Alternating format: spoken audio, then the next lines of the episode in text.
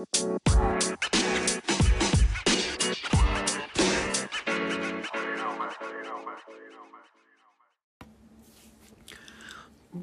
うも、伊佐です。えー、今日も伊佐佐さんの高校野球を救いたい配信していこうと思います。えー、今日はですね、えー、強豪校に行けばどんな部活でも泥んこになるという話をしていこうと思います。まあ野球のね、イメージといえば泥んこになるみたいな、ね、そういうイメージを持つ人もいっぱいいると思います。まあ、そうだね。僕の泥んこ話といえば、あの、僕の泥んこ話っていう動画の触りもどうかと思うけど、まあ、泥んこ話が一つあって、あの、小学校の時にですね、あの、まあ、よく練習を休む、サボる、あの、子がいたんですよ。まあ、仮にその人を A 君としましょうか。で、まあ、そのね、A 君はよくサボって、で、その、まあ、その少年野球のチームのコーチとか、監督さんとかが、まあ、その、A 君の親御さんとか、こう、家にね、電話して、今日 A 君来てませんよ、みたいな。あ、すいませんね、みたいな。ちょっと、なんか体調不良で、みたいな。休ませてください、みたいな。言って、まあ結構サボるような人なんですよ。で、まあその A 君のね、お父さんお母さんも申し訳ないから、まあその後ね、あのほん、サボってるって分かってるから、ま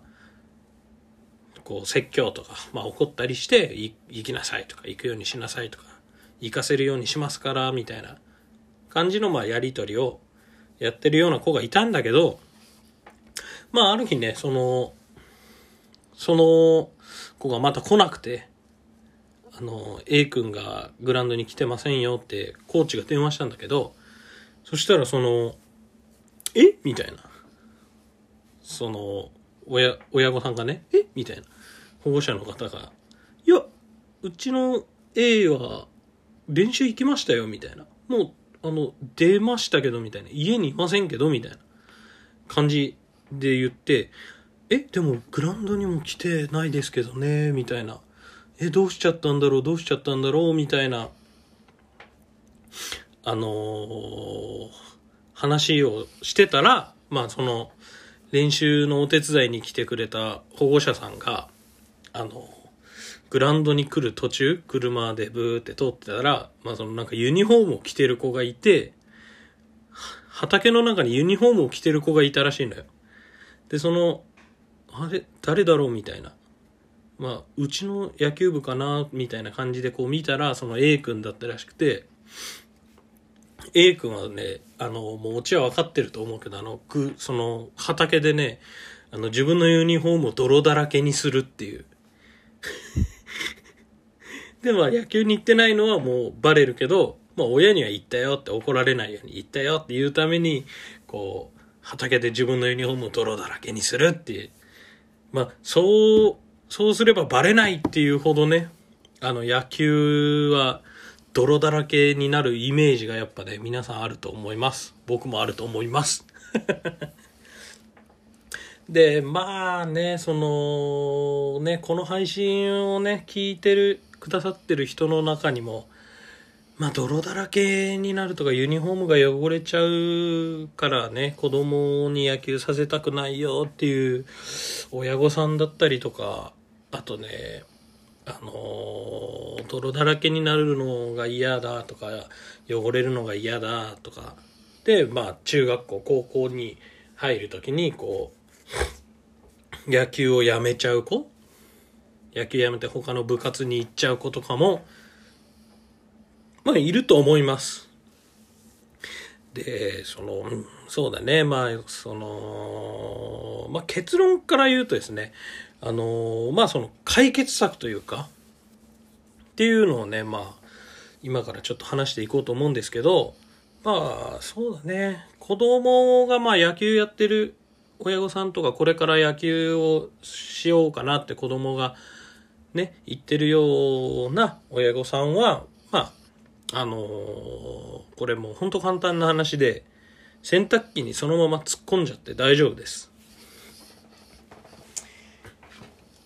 っていうのもね、やっぱね、あのー、泥だらけを気にしてね、あのー、なんだろう、汚れ落とさなきゃと思って結構掃除っていうかね、あの、ゴシゴシ、あの、洗濯機に入れる前にこう、一生懸命、やってこう、汚れをね、落とそうとしてくれる、落とそうとする人もいると思うんだけど、まあ洗濯機にそのまま入れても大丈夫です。あの、最初は新品だけど、みんな結局あの、何年、何年も使ってるから、あのもう泥とかがもうシミになっちゃうのよ。もうどうやってもあれは取れない。からもう諦めて最初から洗濯機に突っ込むっていうのもあり。あともう一つは、あの子供、その野球やってる子供に、子供さんにユニフォームを払わせるっていうのも一つ手だと思う。けあのね、まあ、これはね、なんか、まあ虐待とかそういう話もね、結構今多いと思うけど、まあ、ユニフォームをね、表せるぐらいはね、あの、全然大丈夫だと思うし、もしね、その、高校生とか、大学生とかになったら、まあ自分で洗わなきゃいけない場面の方が増えるから、あの、そういうのに、そういう経験をさせるために自分で洗わせるっていうのも一つの手だと思うし、まあそれでね、あの保護者というか自分のお父さんお母さんが、うわ、こんな頑張って毎日ユニフォーム洗ってくれてたんだとか、実感できるようにもなるから、まあ、子供さんに表せるっていうのも一つ手だと思います。で、自分が野球やってるっていう場合はもう、さっきも、あのー、言ったけど、自分で洗う習慣をつけるっていうのがもう結論ですね。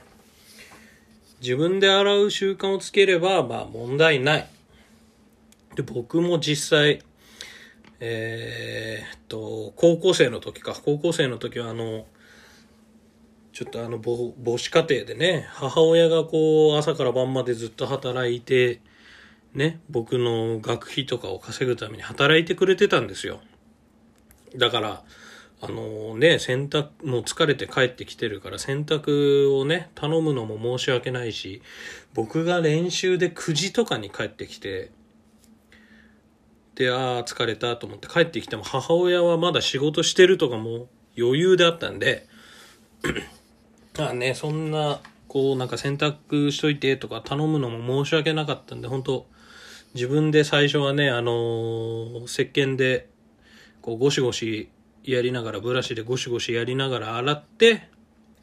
で、洗濯機に突っ込んで洗うみたいなことをもうやってました。まあ結局ね、最終的にあの、めっちゃ汚れてない時以外は洗濯機にそのまま突っ込むっていうことをやってたけどね。あとはまあ僕ピッチャーだったんで そんなにそもそもユニフォームが汚れないっていうのもあったけど、あったけど、まあそういう風にやってました。で、まあ、泥だら、それでもまあ泥だらけになるのが嫌で野球させたくないとか野球したくないとか思う人は、まあね、あの、これからその部活をね、お子さんがずっと続けていくのか、自分が続けていくのかわかんないけど、えっと、まあ強豪校に入ってしまえば一緒ですよ。あなんか、例えばサッカーとか爽やかなイメージがあるんですかね？なんか、こう、爽やかみたいな、イケメンみたいなイメージがあるでしょうけど、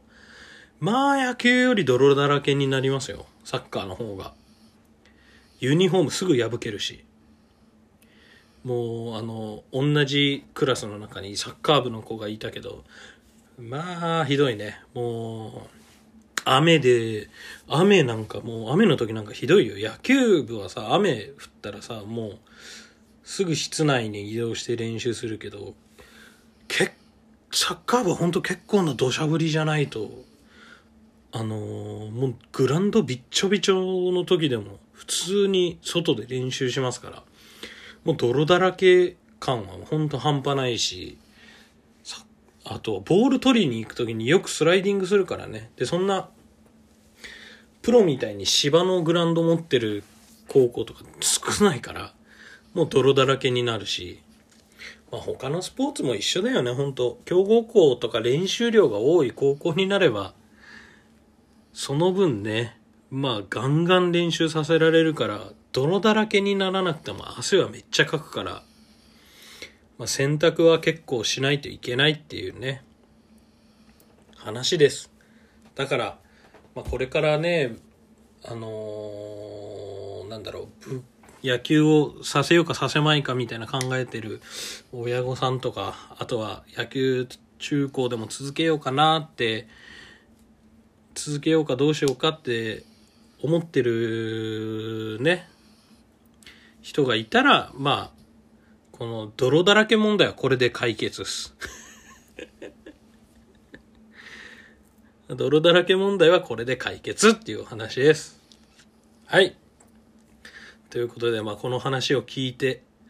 えー高校野球、高校野球部員が一人でも増えればと思います。はい。ということで、今回はこんな感じで終わりたいと思います。ありがとうございました。